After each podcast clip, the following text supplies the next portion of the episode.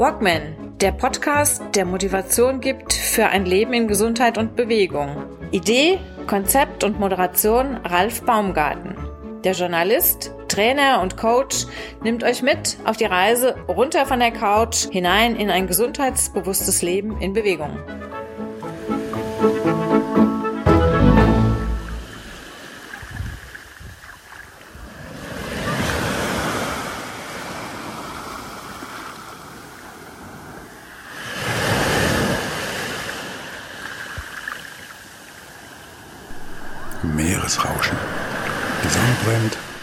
Verwöhnt mich, schenkt mir die Wärme, die ich lange vermisste.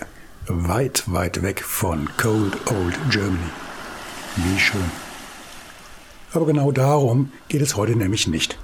Vielmehr, vielmehr dreht sich heute alles um das Gegenteil, genau genommen um das Baden in kaltem Wasser und darum, warum und wie man dadurch einerseits dem eigenen Immunsystem auf die Sprünge helfen kann und gleichzeitig sogar einem guten Zweck dient. Mit dem Neurobody Coach Fabian Senning aus Frankfurt unterhalte ich mich darüber, was Kältetraining für positive Effekte auf den Körper haben kann und was es mit dem Benefits-Projekt Cold Water Helps Children auf sich hat. Nebenbei, viele meiner Gesprächspartner und Gesprächspartnerinnen der mittlerweile über 80 Episoden haben ihre Arbeiten und Abenteuer in Büchern verewigt. Eine Auswahl dieser Bücher findet ihr auf unseren Seiten www.mein-bletche.de sowie auf walkman.de, Walkman mit oder ohne Bindestrich, aber bitte mit AE. So, und nun kommen wir direkt zur aktuellen Folge mit Fabian Senning und der Frage, warum Baden in kaltem Wasser richtig Spaß machen kann und man damit sogar noch einem guten Zweck dient. Viel Spaß, los geht's!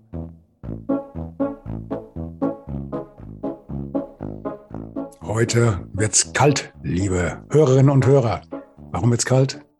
Mein Freund Fabian Sinning und ich, die haben am vergangenen Sonntag ein kleines, ja, wie, wie nennt man das? Ähm, gemeinsames Kaffeetrinken auf Distanz im kalten Wasser gemacht. Und das war eine Vorstufe zu einem Event, das wir durch unsere Arbeit, durch unsere Spinnereien oder whatever unterstützen möchten. Und wir möchten euch verehrte Hörerinnen und Hörer, dazu animieren, dass vielleicht doch der eine oder andere sich mal darüber Gedanken macht, sich das ebenfalls mal mit anzutun. Warum? Weil Cold Water helps nicht nur Children, das war jetzt aber ein Scheißwortspiel, sondern es hilft auch dem, dem Immunsystem.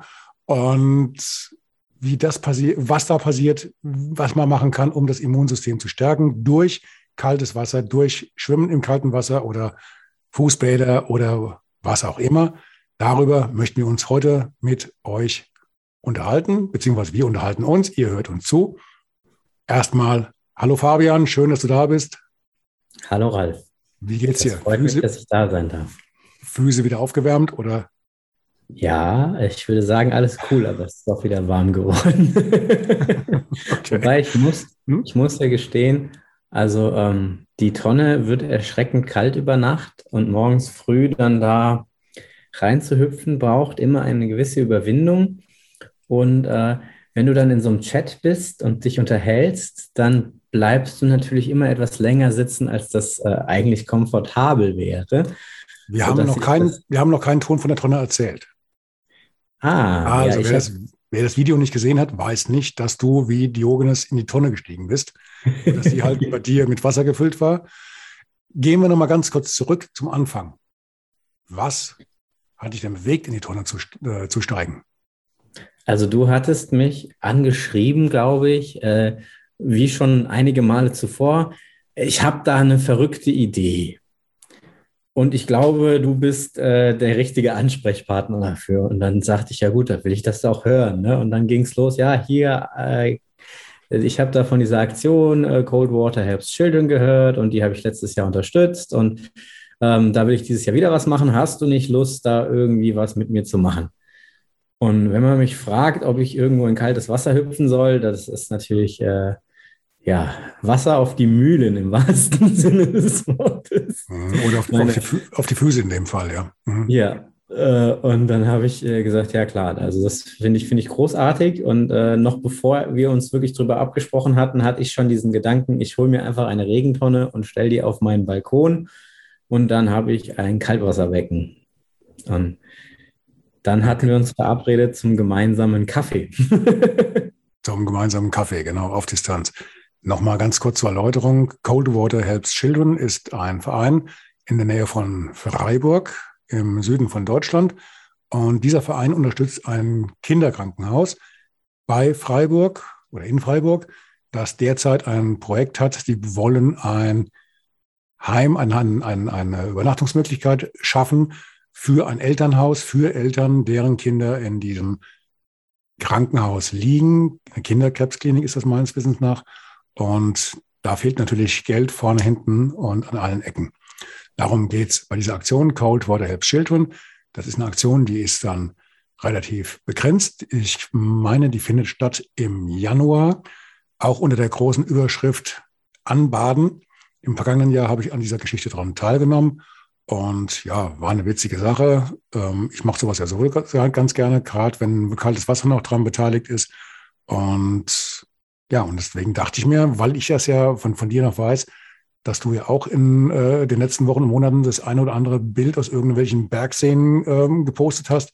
Und ich weiß, dass du für solche Knalltüten-Ideen ab ins kalte Wasser und egal, was die anderen sagen, dass du für sowas auch schon mal zu gewinnen bist.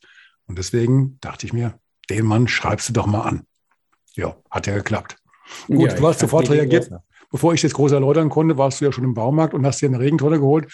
Wie viele Liter passen denn da rein? 300. 300.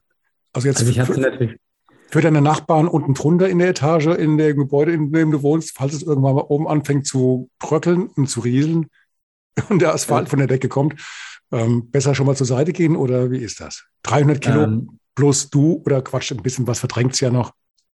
Also ich habe äh, die Information, dass der Balkon äh, 1000 Kilo pro Quadratmeter Tragkraft hat.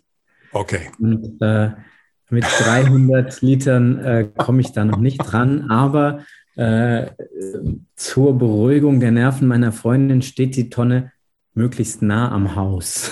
okay.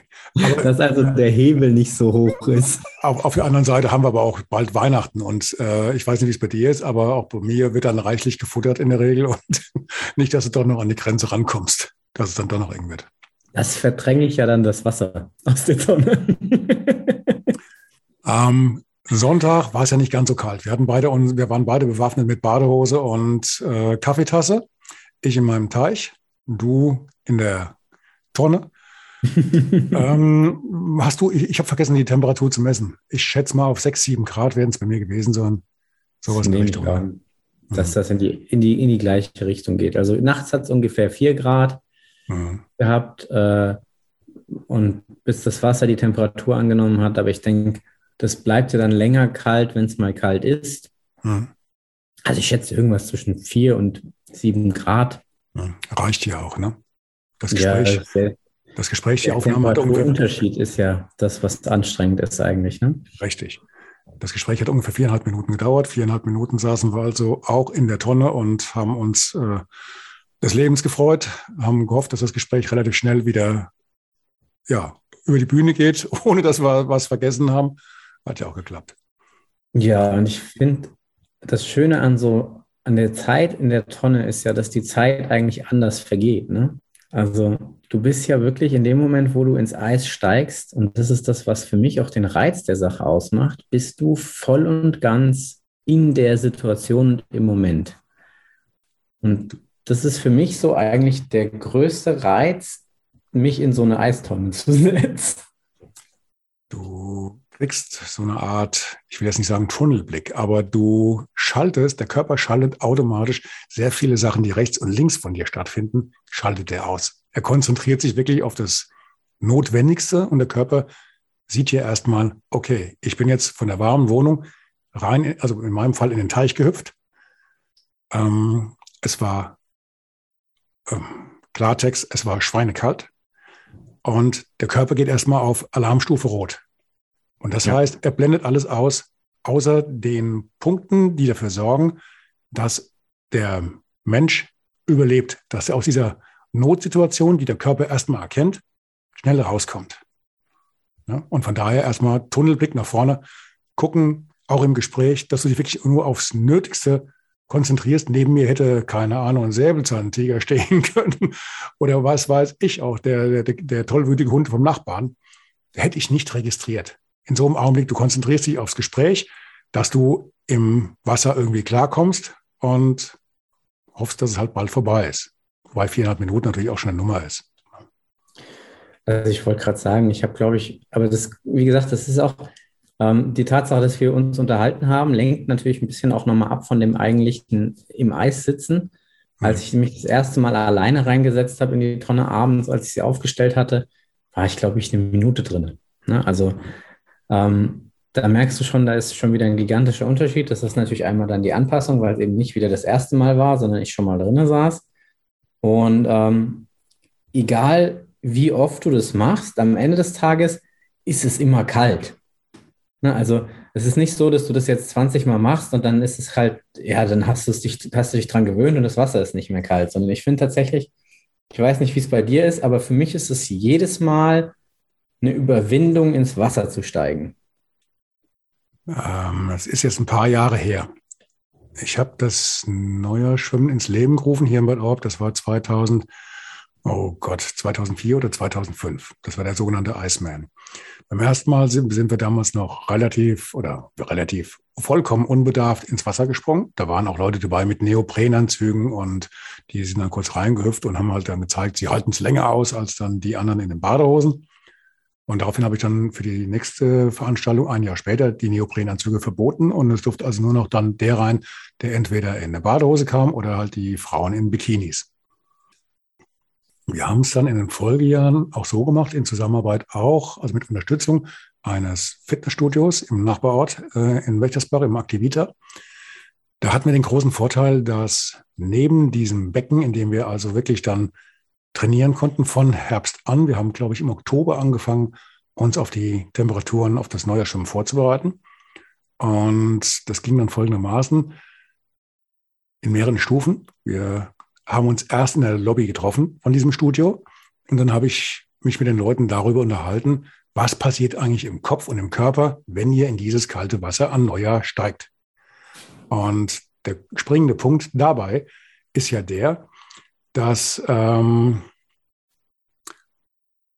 ja, wie, wie, soll man sagen, ähm, der Kopf erzählt dir erstmal das, was jetzt kommt. Du bist in diesem kalten Wasser, ist ja eine absolute Notsituation, eine lebensgefährliche Situation. Und er geht auf Panik. Der Puls geht senkrecht hoch, die Temperatur geht sofort hoch, ähm, weil der Körper halt versucht, diese Situation sofort auszugleichen. Und das ist eigentlich der Punkt, wo, gut, aus meiner Erfahrung, aus meiner Einschätzung die größten Fehler passieren können, dass nämlich dann wirklich in dem oder die größten Probleme passieren können, dass nämlich dann wirklich Herzprobleme, Kreislaufprobleme entstehen nur aus der Panik heraus, ich bin in einer Notsituation.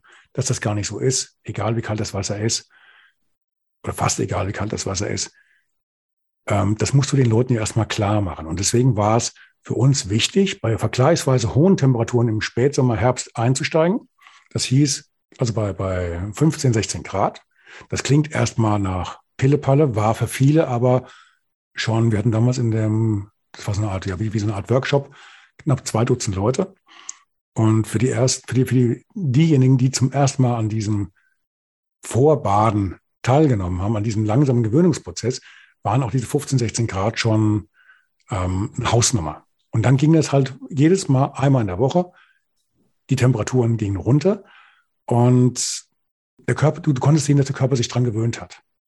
Also du hast nach vier Wochen die 16 Grad vom ersten Schwimmen nicht mehr für voll genommen. Wir haben das Ganze dann unterstützt. Also erst treffen, reden, was passiert, wie geht's euch, was habt ihr beim letzten Mal empfunden und so weiter und so fort. Dann kurz in den, in die Sauna, die direkt an diesem Freibecken äh, angebaut war, also direkt in der Nachbarschaft. Dann raus, kalt duschen, direkt nach dem Kaltduschen, wie die Entchen, äh, die hintereinander herdackeln, äh, ab ins Wasser. Eine erste kleine Runde da absolviert und wieder raus, abgeduscht und rein in die Sauna. Aufgewärmt. Die Neueinsteiger durften nur einmal rein, kein Risiko. Die mussten das erstmal verkraften. Der Körper glüht. Der ist knallrot, also mit sinkenden Temperaturen geht das ruckzuck. War jetzt bei mir auch am Sonntag wieder, wie ich dann unter der Dusche stand. Da sah ich aus wie ein Krebs, also wirklich wie direkt äh, so, so, so ein Hummer, direkt nachdem er aus dem Wasser gezogen wird. Das war schon ziemlich deftig. Aber du hast gemerkt, der Körper gewöhnt sich relativ schnell dran. Diejenigen, die schon einige Badegänge hinter sich hatten, die durften nach hinten raus dann mit zunehmenden Wochen auch dann natürlich länger drin bleiben. Ähm, allerdings auch dem geschuldet, dass bei uns bei dem Neuerschwimmen hier in Bad Orb in einem Freibad, dass die kürzeste Strecke, die du schwimmen darfst, für die Einsteiger, also die, die kürzeste Strecke, die möglich ist und die längste für die Einsteiger ist 50 Meter. Das heißt, wenn du ins Wasser gehst, musst du die 50 Meter durchpaddeln. Klar kannst du abbrechen, wirst auch dann rausgezogen, wenn es sein muss. Das DLRG steht dann halt immer dabei und äh, die freuen sich, wenn sie dann einen rausfischen dürfen. Aber für die Einsteiger nur 50 Meter. Wir hatten hier halt immer sehr niedrige Temperaturen. Die lagen, wir hatten zweimal 0 Grad, was praktisch gar nicht geht. Im stehenden Gewässer mit viel Eis drauf, das wir freischlagen mussten und dann mit Pumpen von unten wieder frei halten und und und und. Ist uns das aber gelungen. Zweimal 0 Grad, einmal, ein Grad, äh, einmal glaube ich, 1 Grad, einmal 3, noch was. Und dann beim letzten Mal hat es äh, 16 Grad Außentemperatur gehabt, Dauerregen und 5,6 Grad im Wasser. 5,6 ist immer noch kalt genug. Aber von den Leuten, die vorher schon in der Vorbereitung mit 8 Grad minus Lufttemperatur und auch knapp über 0 Grad im Wasser trainiert haben und teilweise auch zum, am Abend über mehrere hundert Meter geschwommen sind, wirklich geschwommen sind, also die, die, die ich sag mal Profis in Anführungszeichen, für die waren 5,6 Grad natürlich Pillepalle. Also von daher, es gibt da schon so einen Gewöhnungseffekt. Ne? Ja, absolut. Langer Monolog. Ich habe das, ich hab das ja äh, angefangen, weil ich mich auf einen der härtesten Hindernisläufe Europas äh, vorbereitet habe. Äh, das sogenannte Getting Tough, the Race. Das ist entstanden als Vorbereitungsrennen für den legendären Tough Guy in England. Ähm, der Tough Guy findet im Januar statt oder Ende Januar. Ähm, und da musst du da zwölf Kilometer über den Pferdefriedhof laufen, äh, alle möglichen Folterkammern und äh, einen Haufen ekelhafter Pfützen durchlaufen. Äh, und es riecht manchmal so ein bisschen nach Wildschweinpipi und manchmal auch ein bisschen nach Pferdepisse und du weißt nicht so genau, was du da eigentlich, wo du da gerade durchwartest. Äh, und manchmal steckst du bis zu den Füßen, bis zu den Knien, bis zum Brust oder auch mit dem Kopf unter Wasser drinne. Ja, und wenn Januar. du das machst, im dann Januar. im Januar. Okay. Dann, äh, ja, dann solltest du besser gut vorbereitet sein, sonst geht es dir wie vielen und du beendest das Rennen nicht. Oder beendest es aber halt nicht als Finisher, sondern äh, als Patient. Mhm. Und äh, Getting Tough the Race ist im Dezember, immer das erste Wochenende im Dezember. Das findet hoffentlich, sofern es denn möglich ist, jetzt auch bald statt. Und da ist dann die Saale, sofern sie denn nicht gerade Hochwasser hat, äh, zu durchlaufen. Und das schöne Saalewasser wird auch überall hingepumpt und du wirst ordentlich nass. Das gefürchtete Rudolstädter Schwimmbad, da liegen dann fünf bis sieben Baumstämme drin, unter denen du drunter durchtauchen musst. Ja, und das nach 20 Kilometer laufen mit Hindernissen. Nur um dann nach dem Baden nochmal drei Kilometer nur mit Hindernissen gespickt über die äh, Bleichwiese in Rudolstadt zu laufen, damit du dann völlig durchgefroren, äh, sackfertig äh, unter einem Betonteil über die Ziellinie kriechen darfst und äh, völlig fertig mit der Welt, aber überglücklich äh, so eine Medaille umgehängt bekommst und dann darfst du sagen, äh, ich bin wahnsinnig, ich habe es geschafft. Und äh, damit ich da ja meiner Gesundheit nicht äh, direkt äh, einen Kopfschuss erteile, habe ich gedacht, gut, dann musst du auch das mit dem kalten Wasser üben. Ne? Weil das ist der härteste Gegner an dem ganzen Rennen. 24 Kilometer Rennen ist kein Problem. Die Hindernisse sind jetzt auch nicht schwer. Klar, das ist eine Masse, die da auf dich zukommt. Das sind über 150 Hindernisse. Aber die sind jetzt nicht technisch anspruchsvoll oder so. Es sind einfach Wände, Reifen. Ganz simpel, ne? wie früher beim Bund auf der Hindernisbahn. Äh, ja, die, die Menge macht dich mürbe, aber äh, sobald äh, du die, deine Runde gelaufen bist und zurück in den Startzielbereich kommst, äh, musst du durch einen Wassergraben durchwarten. Da bist du auch ungefähr vier Minuten im kalten Wasser. Äh, und dann fangen nur noch Hindernisse an. Dann kommt in der Mitte kommt dieses Schwimmbad. Und im Prinzip dieses, dieses, dieses Wasser zieht dir so die Wärme aus den Muskeln, dass du relativ schnell anfängst, Krämpfe zu bekommen. Das ist auch der Ausscheidegrund für viele. Und äh, ja, aus dieser Furcht heraus äh, habe ich mich versucht, bestmöglich vorzubereiten. Und dazu gehört dann eben auch, sich in kaltes Wasser zu legen, mit Klamotten und danach zu laufen. Mhm. Also du, du, sagst es ja, der Punkt, der am äh, meisten wahrscheinlich dann äh, mürben wird oder den man vielleicht unterschätzt, ist halt in nassen Klamotten bei Temperaturen, vielleicht wenn du Pech hast, noch äh, knapp über oder unter dem Gefrierpunkt, dann so eine Challenge zu machen. Und bei der Masse an Kilometern, wie viele Stunden bist du denn da unterwegs? Also ich glaube, beim ersten Mal war ich so knappe dreieinhalb Stunden unterwegs und das äh, ist nur wenig weniger als mein erster Marathon. Okay, das heißt aber auch dann, du willst jetzt nicht sagen, dass sie die, die viereinhalb Minuten in der, in der Badewanne auf der Terrasse schon irgendwie zugesetzt haben, wenn du dann bei der Gelegenheit dreieinhalb Stunden absolvieren musst und boah, ich bin ja einiges gewohnt, aber also hier, ähm, ich krieg schon, ich krieg schon äh, senkrecht aufstehende Haare im, im Nacken, wenn, wenn ich mir das bildlich ausmale, was du da vor dir hast. Mann, oh Mann. Also ich glaube, es ist tatsächlich doch nochmal ein Riesenunterschied, ob du halt einfach in Bewegung bist ne, und warm bleibst, ne, weil das erzeugt ja Wärme, die Bewegung. Also eines der Rezepte, wenn du aus dem kalten Wasser rauskommst und du möchtest dich wieder aufwärmen, Bewegung. Ne? Also äh, ist, ist eines der besten, je mehr Muskeln du äh, rekrutierst bei der Bewegung, desto schneller wird dir wieder warm. Ähm, und insofern ist es, glaube ich, gar nicht so schrecklich. Und was noch dazu kommt, ist, du bist ja in diesem Wettkampfmodus. Und damit bist du ja schon prinzipiell erstmal in so einem Survival-Mindset. Ne? Du bist dann eben nicht mehr in dem, ich bin jetzt der, der, der Chiller und faule äh, Couch Potato Mindset, sondern du bist äh, in dem Angriff, Wettkampf, Vollgas. Ich will dieses Ding rocken und ich will da durchkommen und zwar in jedem, also auch, egal wie Modus.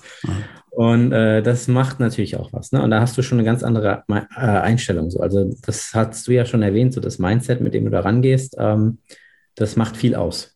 Und wenn du sagst, okay, ich will da jetzt so schnell wie möglich durchkommen und das auch noch schneller als alle anderen, dann äh, da denke ich persönlich nicht mehr drüber nach, ob das jetzt wehtut oder nicht, sondern ich weiß, die anderen leiden äh, und die leiden mehr als ich. Ja, ich glaube, die, die schwierige Situation ist ja dann nur am Start, wenn du dann nach rechts und links guckst. Ich weiß nicht, wie viele Leute sind da daran beteiligt? 200, 300? Äh, über 1000, es sind 3000 oder 2000. Massenstart. Also, zwei, also 2000 Leute, äh, also ich aus meiner Erfahrung weiß immer, wenn ich bei so einer äh, Veranstaltung am Start stehe, von den 2000 sehen mindestens mal 1999 gefährlicher aus als ich und machen mir furchtbare Angst. Das gibt sich ja eigentlich erst nach dem Startschuss. Ne? Das ist aber, also äh, ich weiß, dass ich von diesen äh, 2000 einen Großteil hinter mir lassen werde. Und ähm, mhm. das ist aber auch dann einfach wirklich, also ich will das dann auch. Ne? Also mir ist dann klar, äh, ich habe das das erste Mal, ging es mir nur ums Überleben. Ich habe das dann noch mehrere Male danach gemacht und da war mir klar, ich muss unter die ersten 100 kommen. Mhm. So. Weil dafür gab es eine schwarze Medaille, die wollte ich haben und die habe ich auch immer gekriegt, wenn ich an den Start gegangen bin. Okay. Ähm, und das, der Start funktioniert auf einer riesigen Wiese. Du äh, stehst da, wartest, dann gibt es eine Anmoderation, bla bla bla, Gerede. Dann kommen so drei Flieger über dich drüber geschossen, dann gibt es einen Kanonenschuss und dann rennen alle los. Mhm. Dann kommt nach 100 Metern ein Krabbelhindernis auf der vollen Breite der Wiese, wo dann alle wie die Irren drunter durchkrabbeln. Und dann kommt der erste Wassergraben. Und da springst du rein, weil du kannst nicht drüber springen. Der ist zu hoch, äh, zu tief und zu weit, als dass du drüber springen kannst. Versuchst so weit wie möglich zu kommen, damit du schnell auf der anderen Seite wieder rauskommst. Dann geht es über den Aushub drüber, nochmal in den zweiten Wassergraben und dann fängt sozusagen das Rennen an. Dann läufst du erstmal eine ganze Reihe durch den Wald, hast da noch ein paar Fölte rein und dann kommst du auf dem Rückweg wieder zurück und wartest der Länge nach durch diesen als U ausgehobenen Wassergraben. Und äh, das Ziel ist es, so schnell wie möglich an diesem Wassergraben zu sein und danach noch so viele andere einzusammeln, wie es geht. das heißt aber auch, wenn, je nachdem, wann du ins Wasser springst, in den, den ersten Graben, zweiten, dritten, vierten Graben, je weiter hinten du bist, desto schlammiger das, äh, wird das Wasser, desto tiefer versinkst du ja beim Eintauchen in den Graben. Das wird ja auch von, von Mal zu Mal dann, dann schwerer. Und je weiter du hinten, hinten, bist, je weiter du hinten bist, gerade am Start, desto übler sind ja auch deine Chancen, dich überhaupt noch irgendwie äh, an der Spitze oder irgendwie im, im vorderen Feld zu halten. Weil wenn du hinten bist, du hast ja auch immer mehr Schwierigkeiten, da rauszukommen. Viel mehr ja. Schwierigkeiten als die Leute, die vorne, vorne waren. Also die Leute helfen sich gegenseitig. Das ist immer das Ding bei den Rennen. Mhm. mhm. Äh, das, der Gegner ist die Strecke, der Gegner sind nicht deine Mitläufer. Mhm. Äh, äh, und es gibt auch noch so ein schönes Foto, wo ich eigentlich kurz vor der Ziellinie einem anderen Läufer noch die Hand reiche und ihn drüber hebe, weil so viel Zeit muss sein. Und ich wusste, der wird mir eh nicht mehr gefährlich. Ne, also du hilfst dir dann schon gegenseitig und unterstützt dich. Äh, und ich habe einen riesen Respekt vor allen Menschen, die da länger brauchen. Ne? Weil je länger du brauchst, desto länger bist du dem größten Feind der Kälte ausgesetzt. Wenn du das Ding in knapp zweieinhalb Stunden durchläufst, dann bist du nur zweieinhalb Stunden in der Kälte und du bist sehr warm dabei.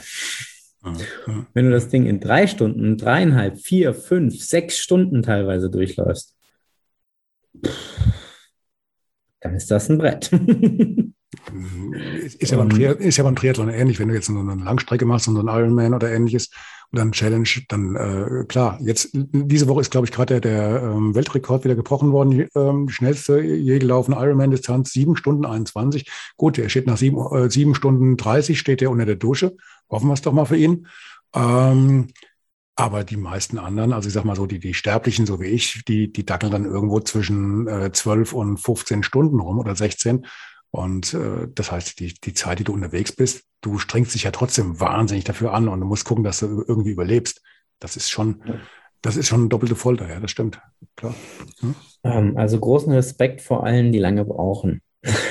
die, äh, für, die ist das, für die ist es anstrengender als für jemanden, der schnell dadurch ist. Ne? Also es wird nicht einfacher, du wirst besser und dann wird es einfacher. Vom Kopf her hast du, wie ich es jetzt richtig verstanden habe, ja kein Problem damit. Das kriegst du geregelt. Du weißt ja, du, du kannst solche Strecken absolvieren, auch unter widrigsten Bedingungen, ob jetzt in der Wüste oder halt im Matsch irgendwo im äh, tiefsten äh, englischen äh, Schlamm. Ähm, was ist mit dem Immunsystem? Also ich weiß es noch von, von, von Marathonläufen zum Beispiel oder überhaupt von, von Triathlons, von Ausdauerwettkämpfen, wenn die äh, über eine gewisse Dauer gehen und auch den Körper ordentlich geschlaucht haben, dann hast du ja sowas wie einen Open-Window-Effekt. Das heißt, das Immunsystem ist vollkommen im Keller.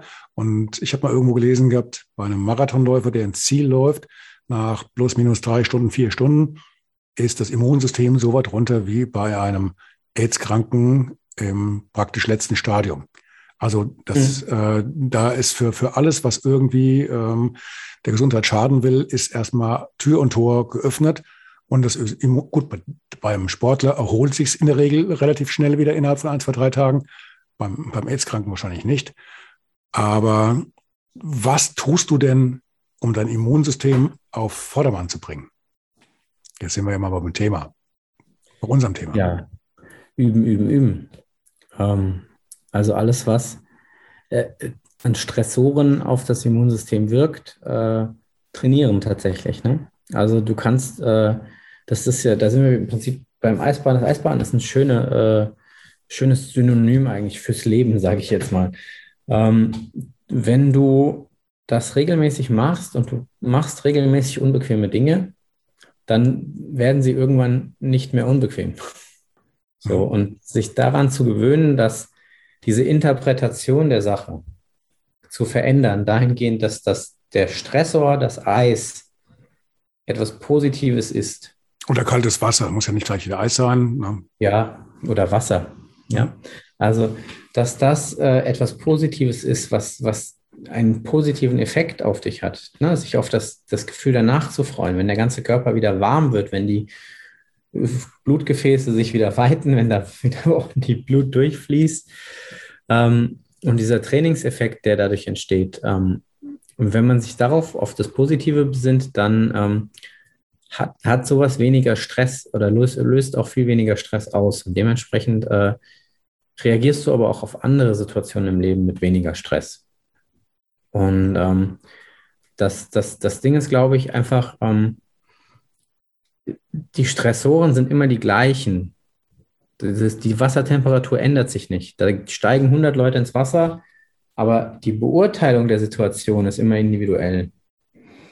Und ich überlege auch so, egal welchen Stressor ich jetzt nehme, ob ich den Marathonlauf nehme, ne, da steigen in Frankfurt 40.000 steigen in diese Startboxen und 40.000 laufen ein anderes Ergebnis. Das heißt, 40.000 interpretieren auch die Strecke von 42,15995 Kilometern anders. Ne, jeder beurteilt die auch anders. Jeder geht da mit einem anderen Mindset rein. Wenn du mit einem Mindset reingehst, ich laufe den in zwei Stunden, dann wirst du zwar wahrscheinlich enttäuscht, aber du wirst garantiert schneller laufen als jemand, der mit einem Mindset reingeht. Ich laufe den in vier Stunden und bin froh, wenn ich durchkomme. Ja. 40, und so. 40.000. Der erste, den ich gelaufen hatte, da waren es gerade 6.000 in Frankfurt. das ist ein paar Tage her. Vielleicht habe ich es auch gnadenlos übertrieben, Ralf. Ich weiß es nicht. Mhm. Aber es ist auf jeden Fall eine unfassbar große Menge. Mhm. Ähm, und ja, so ist es eigentlich.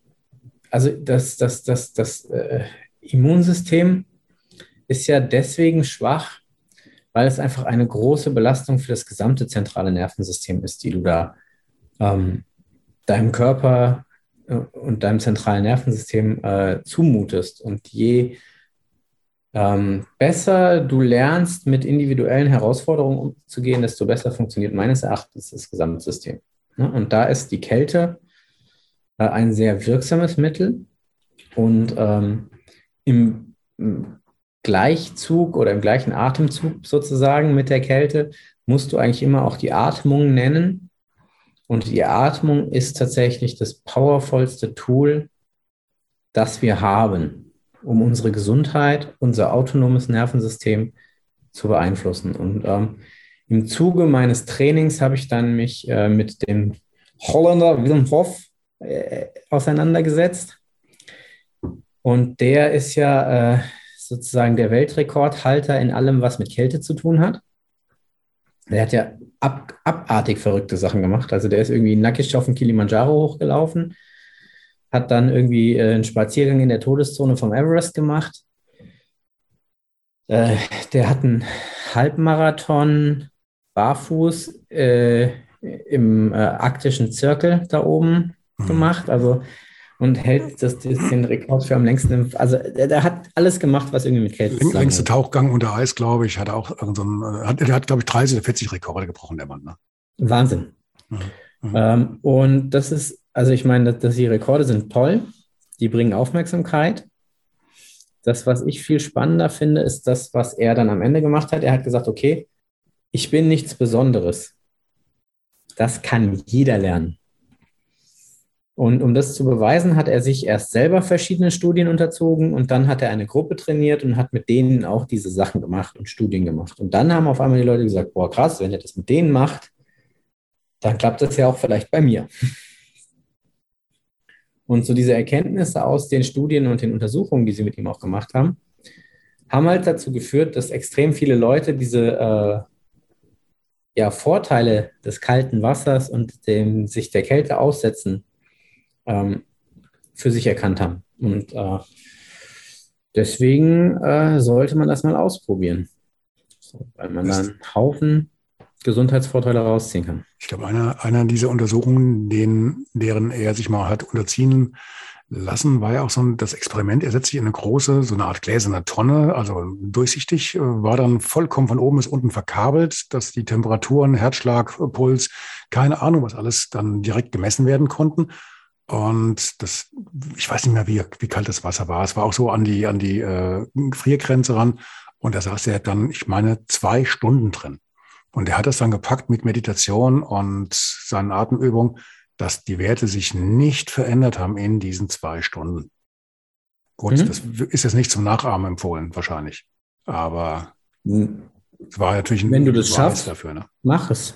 Ja, aber ich glaube nicht, dass das äh, viele andere schaffen, sich zwei Stunden da reinzusetzen. Ja, vor allen Dingen wäre vielleicht ganz gut, wenn du halt einen Arzt dabei hast, der jetzt dann auch kontrolliert, was gerade bei dir passiert, ne? Weil ja.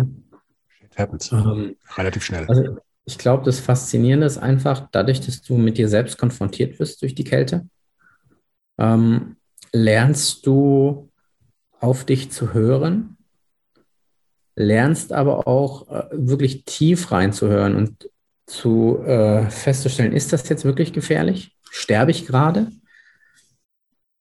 Oder kann ich meinen Geist beruhigen? Funktionieren meine Vitalfunktionen weiterhin? Kann ich meinen Atem weiterhin ruhig halten? Ähm, und kann ich die Ruhe bewahren in dieser Situation? Und ich glaube, wenn du in so einer Situation die Ruhe bewahren kannst, dann bringt dir das sehr viel für dein gesamtes Leben. Mhm. Mhm. mhm. Und, ja, ähm, das ist, das ist, eine, das ist eine, ähm, eine Lehre, die du dann ziehst, dass du dich einer Herausforderung gestellt hast, die du dir selbst vorher auch nicht zugetraut hättest. Gut, es ist jetzt kein Wettkampf oder ähnliches, aber du bist halt wirklich für, für einen Augenblick oder mehrere Minuten in so einer wirklich, für den, zumindest vom Körper so äh, gesehenen Notsituation, in die du dich freiwillig begeben hast und die du auch dann ganz bewusst gemeistert hast. Und solche Erfahrungen, die sind natürlich Gold wert. Ne? Wirklich wert. Absolut. Für die Gesundheit und was natürlich noch viel cooler ist, ist, wenn du das Ganze in einer Gruppe mit anderen erlebst. Ne? Weil das potenziert die Erfahrung einfach nochmal um ein Vielfaches. Hm. So, das äh, darf man ja bei all dem nicht vergessen, dass wir Menschen am Ende des Tages soziale Wesen sind und äh, dass solche Erfahrungen in der Gruppe einfach noch viel mehr Spaß machen. Kommen wir vielleicht nochmal zurück zu unserer Eistonne. Also wir sind am Sonntag in die Eistonne, respektive in den Teich gestiegen. Es war von den, von den Temperaturen war es natürlich noch keine richtige Challenge. Es war zwar kühl, aber ich sag mal, wir waren jetzt, glaube ich, nicht irgendwo am Rande unserer körperlichen Kräfte oder so. Und da kurz davor, dann rauszuspringen und dann zu schreien, oh, wie kalt wir werden alle. Keine Ahnung. War ja nicht der Fall. Wir haben ja gemütlich, mehr oder weniger gemütlich, unseren Kaffee geschlürft und ähm, ja, die Ruhe bewahrt und halt ein bisschen was über diese Challenge erzählt. Nur ganz kurz vorab, bevor das jetzt hier untergeht, diese Challenge, weil diese, diese, dieses ähm, diese Herausforderung Cold Water Helps Children geht folgendermaßen. Das heißt, wer mitmachen möchte, der lässt sich dabei filmen. Er muss sich anmelden ähm, auf der entsprechenden Homepage. Die Adresse schicken wir nachher nochmal in die, in die Show Notes, beziehungsweise liefern die dann beim nächsten Mal nach. Die Homepage ist, glaube ich, gerade nochmal im Aufbau oder wird neu gemacht. Ähm, wer also daran teilnehmen möchte, der muss sich dann erst anmelden schickt dann ein Video nach erfolgtem Badegang im Januar an die sogenannte Kontaktadresse und absolviert dann natürlich noch, schickt dann eine kleine Spende hinterher in der Höhe allerdings seiner Wahl. Ähm, ob jetzt 5 Euro, 50 oder ne, den, den Nullen ist da keine Grenze gesetzt. Darum geht es im Endeffekt und dass halt dieses Geld dann eins zu eins direkt an das Kinderkrankenhaus dann in Freiburg geht die halt damit dann dieses Elternhaus bauen wollen. Darum geht es letztendlich. Und ja, wir unterhalten uns jetzt hier eigentlich, wir unterhalten uns hier eigentlich darüber, was ihr denn tun könnt, um euch ebenfalls auf so etwas vorzubereiten oder auch ohne Challenge, was ihr tun könnt, um durch ein gezieltes Training, jetzt gerade auch in der kälteren Jahreszeit, euer Immunsystem ein bisschen zu pushen und wie das passiert, ohne wie das geschieht, ohne dass ihr euch dann auch eine Grippe oder eine Erkältung oder dauerhaft kalte Füße zuzieht. Ja, da gibt es von uns halt auch noch ein paar Tipps, sofern die Zeit dann heute noch reicht. Das äh, ist äh, das Ziel der ganzen Sache. Ne? Also viele Leute dazu bringen, mitzumachen an, bei der guten Sache und äh, sie darauf vorzubereiten, dass sie sich damit nichts Schlechtes tun, sondern äh, dass sie sich dabei auch noch was Gutes tun. Ne? Also diese Regelmäßigkeit reinkriegen, den Körper zu trainieren tatsächlich, sich anzupassen und dann auch die, die, die ganzen Vorteile dieses Kältetrainings mitzunehmen. Genau, also praktisch eine Win-Win-Situation für diejenigen, die sich darauf einlassen, ne? die offen genug sind. Was wir äh, noch gar nicht angesprochen haben, ist, was eigentlich so passiert, wenn du ins kalte Wasser gehst. Nämlich die Blutgefäße ziehen sich erstmal massiv zusammen und äh, werden dann, dehnen sich natürlich dann auch wieder aus. Und dieses Zusammenziehen und, und auseinander äh, dehnen der Blutgefäße sorgt einfach auch dafür, dass die elastischer bleiben. Ja, das heißt, äh, du hältst dich damit jung, du hältst deine Blutgefäße jung, du trainierst aktiv deine Blutgefäße und äh, das äh, ist auch ein weiterer Vorteil des Ganzen, ja, dass du da hinterher schön krebsrot bist, wie du es angesprochen hast. Ähm, das äh, hat einfach auch einen riesen physiologischen Vorteil. Mhm. Ich hatte damals, als, als wir das äh, Eisschwimmen organisiert hatten, oder als ich es organisiert hatte und auch diese, diesen Vorbereitungsworkshop äh, abgehalten habe, habe ich bei mir auch, ich sage jetzt nicht Untersuchung, ich habe eigentlich, eigentlich nur ein paar Werte festgehalten. Ich wollte zum Beispiel wissen, wie verändert sich auch bei mir die Temperatur im Körper vor dem Baden, während, also nach dem, direkt nach dem Baden und dann noch mal mit einer Stunde Abstand. Mhm. Und dann konnte ich relativ schnell feststellen, dass die, die Körpertemperatur nach den ersten, wir haben das immer regelmäßig immer an einem Wochentag gemacht. Ein Wochentag, ich weiß nicht, ob es der Mittwoch war, ich, ich krieg's nicht mehr ganz zusammen. Punkt 18 Uhr haben wir uns getroffen, halbe Stunde später waren wir im Wasser. Der Körper hat die Temperatur hochgefahren um ungefähr ein Grad, eine bis zwei Stunden vor dem Schwimmen, weil er wusste, heute geht's ins Wasser. Und er hat da vorgebeugt. Und nachher konnte ich dann gucken, wie lange dauert es, bis die Körpertemperatur wieder runtergegangen ist auf ein Normalmaß für mich. Mhm. Und innerhalb der ersten vier, fünf Wochen konntest du sehen, ah, der Körper ist sofort in Erwartung dessen, was da kommt, hochgegangen, aber nach hinten raus auch nicht mehr so hoch wie ganz am Anfang. Und das Gewöhnen im Nachhinein, das schnellere, das Abklingen der Temperatur ging dann umso schneller. Obwohl die mhm. Temperaturen im Wasser im, im äh, ausklingenden Jahr natürlich von Monat zu Monat, von Woche zu Woche immer ähm, härter wurden, die Bedingungen. Und Temperaturen kälter hat der Körper das wesentlich besser abgefangen. Also das war eine tolle Erfahrung auch für mich. Ja. Das ist gleich äh, eigentlich der nächste Aspekt, den du trainierst. Ne? Du trainierst die Reaktion deines Nervensystems. Absolut. Einmal die Sensoren, ne? also die, die, die Thermorezeptoren auf der Haut, die diese Kälte überhaupt wahrnehmen. Aber auch äh, alles, was du im Prinzip erlebst, fließt ein in den Erfahrungshorizont, mit dem dein Gehirn Bedrohung beurteilt. Ne? Und je öfter du erlebst, ich sterbe dadurch nicht, desto besser kannst du mit der Situation umgehen. Desto weniger bedrohlich wird das Ganze. Ne? Und desto sicherer fühlst du dich auch im Allgemeinen, weil du weißt einfach jetzt, ja, sowas bringt mich nicht um. Und ja. das gibt, äh, gibt einem eine gewisse Gelassenheit. Das stimmt. Wenn andere Leute brechen ins Eis ein und dann äh, erfrieren sie bitterlich. Du fragst, ob man dir einen Kaffee bringen kann. Das, das, das, klingt erstmal dämlich, aber es ist tatsächlich der Fall, weil ich, gut, da haben wir, habe ich natürlich auch ein paar Videos drüber gedreht damals. Ich setze mich ins Eis, mach klar, mach natürlich noch, noch ein bisschen den, den, den abgehärteten Knallfrosch und habe dann die Kaffeetasse dabei, trinke da meinen Kaffee unterm Eis praktisch. Das sieht erstmal grausam aus und gruselig. Klar ist es auch kalt, aber natürlich weißt du, das ist eine Sache, die dauert jetzt drei, vier, fünf Minuten und es ist vorbei. Und spätestens, wenn du dann unter der Dusche stehst, ähm, beziehungsweise nachher aus der Dusche wieder rauskommst, der Körper feiert ja Weihnachten. Der hat so eine Wärme in sich und so ein, ein wohliges Gefühl, das, das lernst du ja gar nicht kennen, wenn du nicht mal so eine Erfahrung gemacht hast du schenkst deinem Körper ja wirklich auch einen, einen ganz neuen Horizont von Erfahrung und von tollen Emotionen und, und Gefühlen. Und da, da, kommt ja, da kommt ja ein Feuerwerk von Emotionen noch hoch. Ja. Richtig. Aber das darf man natürlich auch vergessen, nicht vergessen. Ne? Für uns ist das jetzt, also durch, durch, die, durch das Training haben wir uns sozusagen der Bedrohlichkeit der Situation beraubt. Ne? Für uns ist das jetzt nichts mehr, was uns schockt, mhm. im wahrsten Sinne des Wortes. Mhm. Aber gerade dieser Schock ist ja das, was für, für die vielen Leute, die das, wenn sie das erste Mal das ausprobieren wollen, das Bedrohliche eigentlich ist. Ne? Also die Stressreaktion, die Überreaktion, die Überinterpretation des zentralen Nervensystems dieser Bedrohungslage.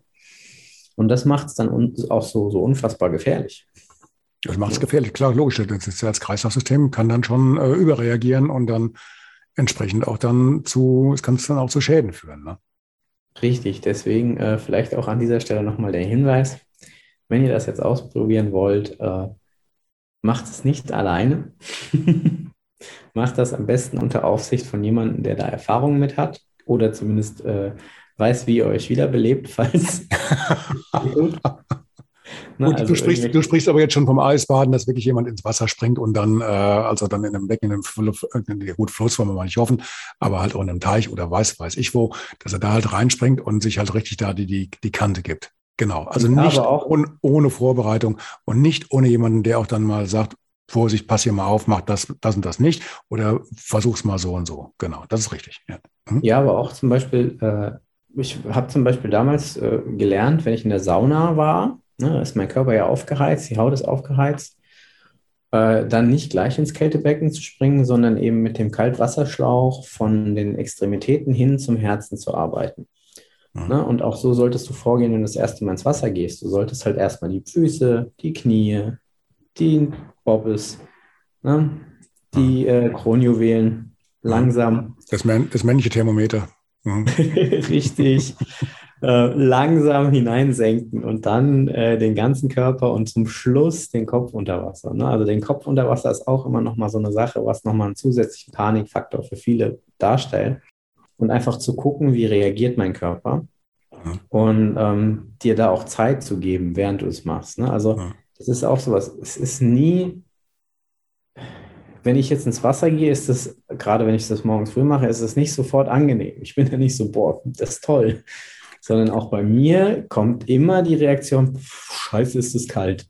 So, und dann muss ich erstmal kurz sagen, okay, ich atme jetzt mal durch, ich gucke mal, was passiert denn wirklich, wie beurteile ich die Situation.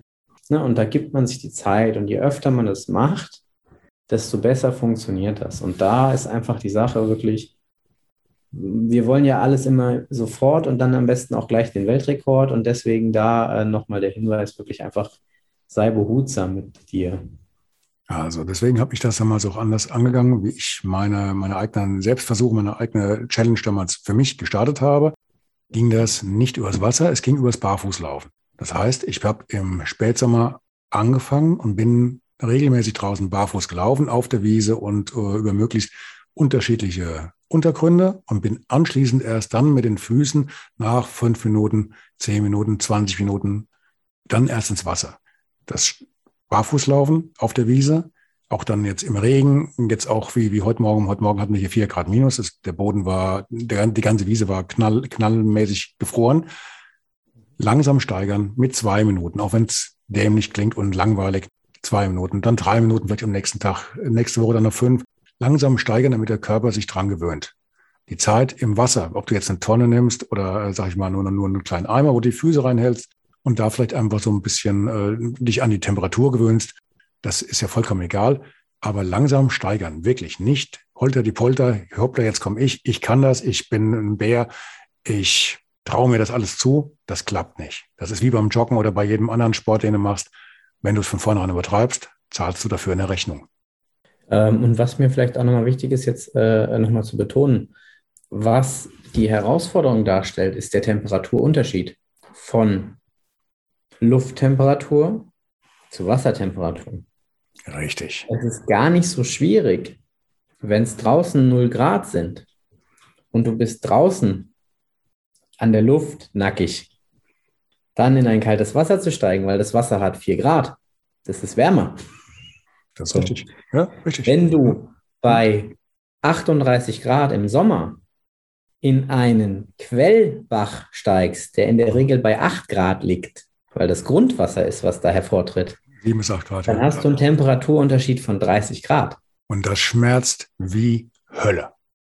Ja, und das ist das Ding, was du trainierst, ist der Temperaturunterschied. Das heißt, du kannst auch im Sommer Eisbaden trainieren. Du musst dir halt ein Gewässer suchen, was kalt genug ist. Und wenn du 30 Grad draußen hast und dann schnell ins Wasser steigst, ist die Gefahr noch viel höher. Ja, Im Winter ist die Gefahr, wenn du aus dem Wasser raussteigst und dann an der kalten Luft bist und nicht trocknest und nicht wieder warm wirst, dir eine Erkältung zu holen, viel höher oder die, die, dir äh, eine Unterkühlung auch zu holen, viel höher, als äh, das jetzt im Sommer wäre.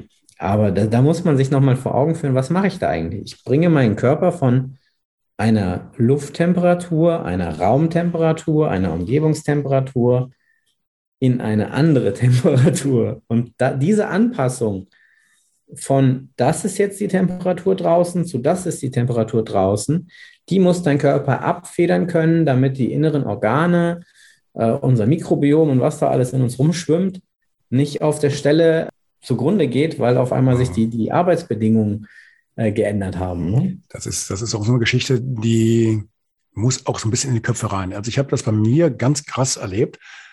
Ich bin barfuß durch meinen Garten, der ist jetzt relativ, ähm, sag mal, ähm, abwechslungsreich. Es geht hoch, es geht runter, es geht über Platten, es geht über Wiese, Schotter, ähm, Stufen, Sandstein und so weiter und so fort. Und das bei minus acht Grad. Das heißt, du machst dann deine 10, 20 Minuten, die du barfuß oder die ich jetzt barfuß halt durch den Garten gelaufen bin. Auf den Füßen hat sich bereits Eis gebildet. Klar ist das eiskalt. Es ist im wahrsten Sinne des Wortes eiskalt. Und das kann man auch nicht schönreden oder nach dem Motto, ich bin in Bewegung. Wenn der Schnee und das Eis oben drauf ist, dann ist das oben drauf und es bleibt auch da. Ne? Sei denn, du kratzt es halt ab. Und dann gehst du zu dem Teich. Ich hatte mir vorher meistens schon, also gut, in der Regel bei minus acht Grad habe ich mir vorher schon mit dem Hackebeil wirklich ein Loch ins Eis geschlagen und bin dann in das Wasser von meinem kleinen Teich. Und das hat dann natürlich unter dem Eis eine Temperatur von zwei, zwei, drei, vier Grad. Und das ist dann ein Unterschied von acht Grad minus auf zwei Grad plus. Ich will jetzt nicht sagen, es ist so, als ob du in eine mittlere Badewanne gehst, aber du bist dankbar, dass du in dieses zwei Grad warme oder kalte Wasser gehen kannst, in diesem Fall warm, weil der Körper halt vorher schon durch das Barfußlaufen diese extrem niedrigen Temperaturen gewohnt war. Ja? Und das tut in dem Fall sogar noch weniger weh als im Sommer, wie du es gesagt hast. Vollkommen richtig. Von 38 Grad auf 7, 8 Grad irgendwo im Kneippbecken oder so oder im, im, im Bach. Ne? Weil wenn das Wasser aus dem Boden kommt, frisch aus der Quelle, hat es in der Regel einen Schnitt von 7 bis 8 Grad. Ja. Das tut was man auch nicht vergessen darf, ein stehendes Gewässer ist einfacher als ein fließendes Gewässer, weil du bildest um deinen Körper einen Wärmefilm. Und dieser Wärmefilm bleibt in einem stehenden Gewässer relativ lange dann auch erhalten. Ne? Weil du gibst ja Körperwärme an das Gewässer ab und durch das, die Körperwärme, die du abgibst, erwärmst du das Gewässer.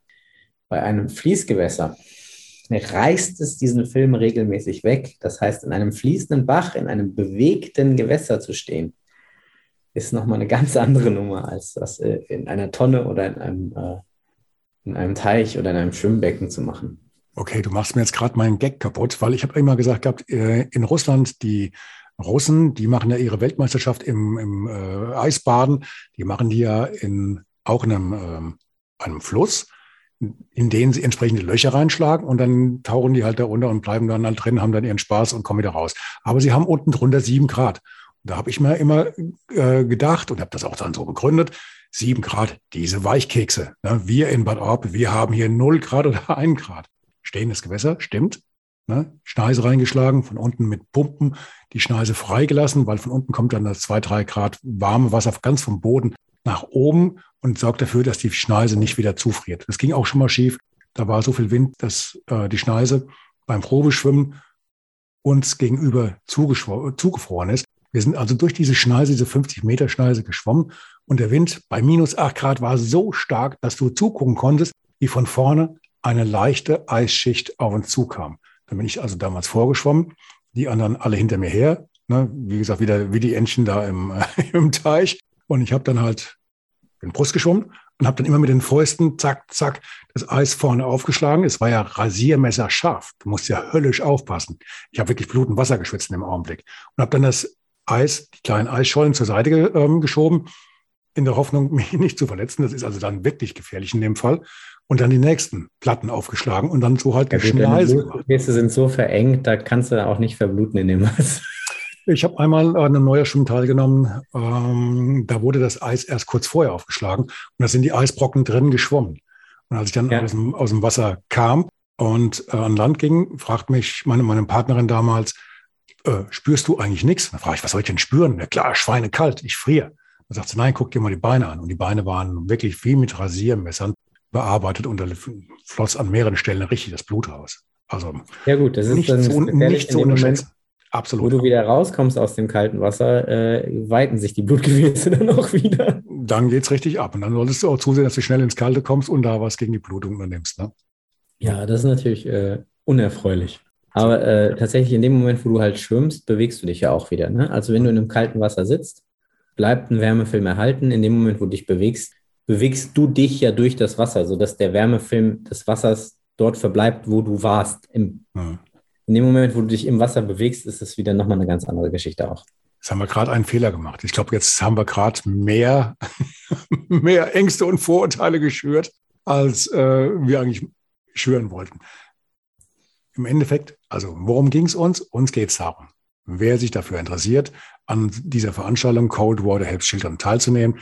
Es geht hier nicht ums Eisbaden, es geht darum, dass ihr euch in einem bestimmten Zeitraum ins Wasser bewegt, dass ihr da einmal reinspringt, euren Spaß habt, wieder rauskommt, das Ganze gefilmt habt, dran dieses, dieses Video einschickt an die entsprechende Adresse und eine kleine Spende hinterher füg, äh, anfügt, damit halt auch dieses Projekt angeschoben werden kann mit dem Elternhaus. Wir reden hier nicht davon, dass wir hier bei, bei ähm, irrwitzigen Temperaturen euch hier in, in äh, die, die Eishölle schicken und äh, ihr dann nur gucken könnt, wie ihr das dann auch möglichst unbeschadet wieder überlebt. Darum geht's definitiv nicht. Nee, aber trotzdem ist es ja wichtig, dass man sich mal Gedanken macht. Ne? Also, dass man nicht jetzt unbedarft in den nächsten Tümpel reinhüpft und dann äh, feststellt, oh Scheiße, das ist ja wirklich kalt. Mhm. Mhm. Und sich da eventuell dann auch einfach äh, damit nichts Gutes tut, sondern uns geht es ja darum, dass die Leute da äh, auch lange Spaß dran haben und die äh, Vorteile fürs Immunsystem, die man durch kaltes Wasser ähm, durchaus erzielen kann, genießen können.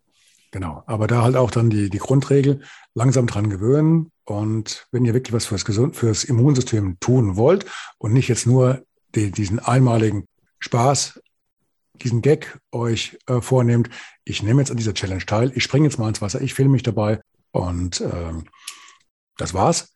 Wenn ihr wirklich was fürs Immunsystem tun wollt, langsam aufbauen, langsam den Körper dran gewöhnen, dass der auch Zeit hat, sein Immunsystem entsprechend aufzubauen, beziehungsweise auch sich selbst an diese Kälte, an diese Ausnahmesituation zu gewöhnen.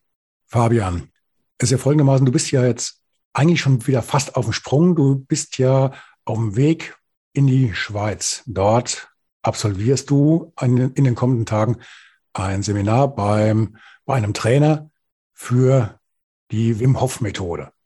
Das heißt, ihr schwimmt dann eifrig durch den Gletscher und habt dann Badespaß zu kalter Jahreszeit. Und du wirst uns dann ja einiges erzählen können, wie das dann funktioniert mit dieser Stoßatmung ähm, kurz vorm Hyperventilieren. Und du wirst es dann genau erklären können, wie das funktioniert, was jetzt das Geheimnis ähm, dieses, dieses Zaubers ist.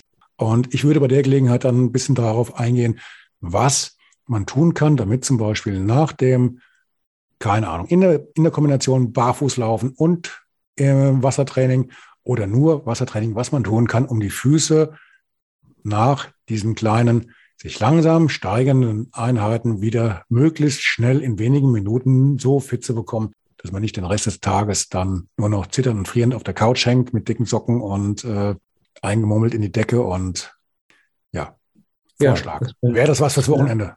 Aus ich der Schweiz. Wochenende in der Schweiz. Äh, ich habe den, den Rolf Dude auch schon mal gefragt, ähm, ob er nicht Lust hat, da irgendwie was äh, zu, zu erklären.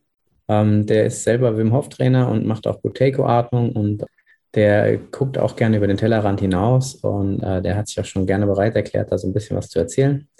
Ähm, wir werden mit mehreren Teilnehmern zusammen da über das ganze Wochenende in einer Blockhüttenanlage verbringen, äh, wo nur Solarstrom ist und wo Wasser, äh, wenn es denn zum Duschen genutzt wird, mit Solarstrom geheizt wird. Ansonsten gibt es da einen kleinen Eiskübel, in den man sich wunderbar reinsetzen kann. Es gibt auch einen Teich in dem Dorf, wo man mhm. sich reinsetzen kann. Und äh, da wird es dann immer so ein bisschen auch so ein Morgenritual geben. Äh, und äh, ich mache dann da so ein kleines bisschen auch was zum Thema Neuroathletik mit den Leuten und wie man sein zentrales Nervensystem trainieren kann. Ja, und ich bin gespannt und äh, wir werden euch da gerne auch so einen kleinen Einblick geben in das, was ich dann da lerne in Sachen Wim Hof noch zusätzlich und ähm, da dann euch teilhaben lassen an der ja, Erfahrung. Sehr schön. Dann haben wir ja nach der, nach der Live-Übertragung vom Camino mit dem Oliver Habekost haben wir dann das, die zweite Übertragung aus dem Ausland, aus der Schweiz mit dir am kommenden Wochenende. Und wir gucken dann mal, ob das dann im Laufe der nächsten Woche auch dann direkt online geht. Ja, freue mich drauf. Wird eine spannende Kiste. Alles klar. Wenn du keine Erkältung kriegst. Ich hoffe nicht. Gut, dann danke ich dir für das Gespräch und gute Reise und viel Spaß. Ich hoffe, dass ich dich da unten ohne dicke Pudelmütze und äh, triefende Nase dann am Wochenende im Talk hier begrüßen darf. Wäre schön. Alles klar, bis dahin. Bis dann, mach's gut, Fabian. Ciao, ciao. Tschüss.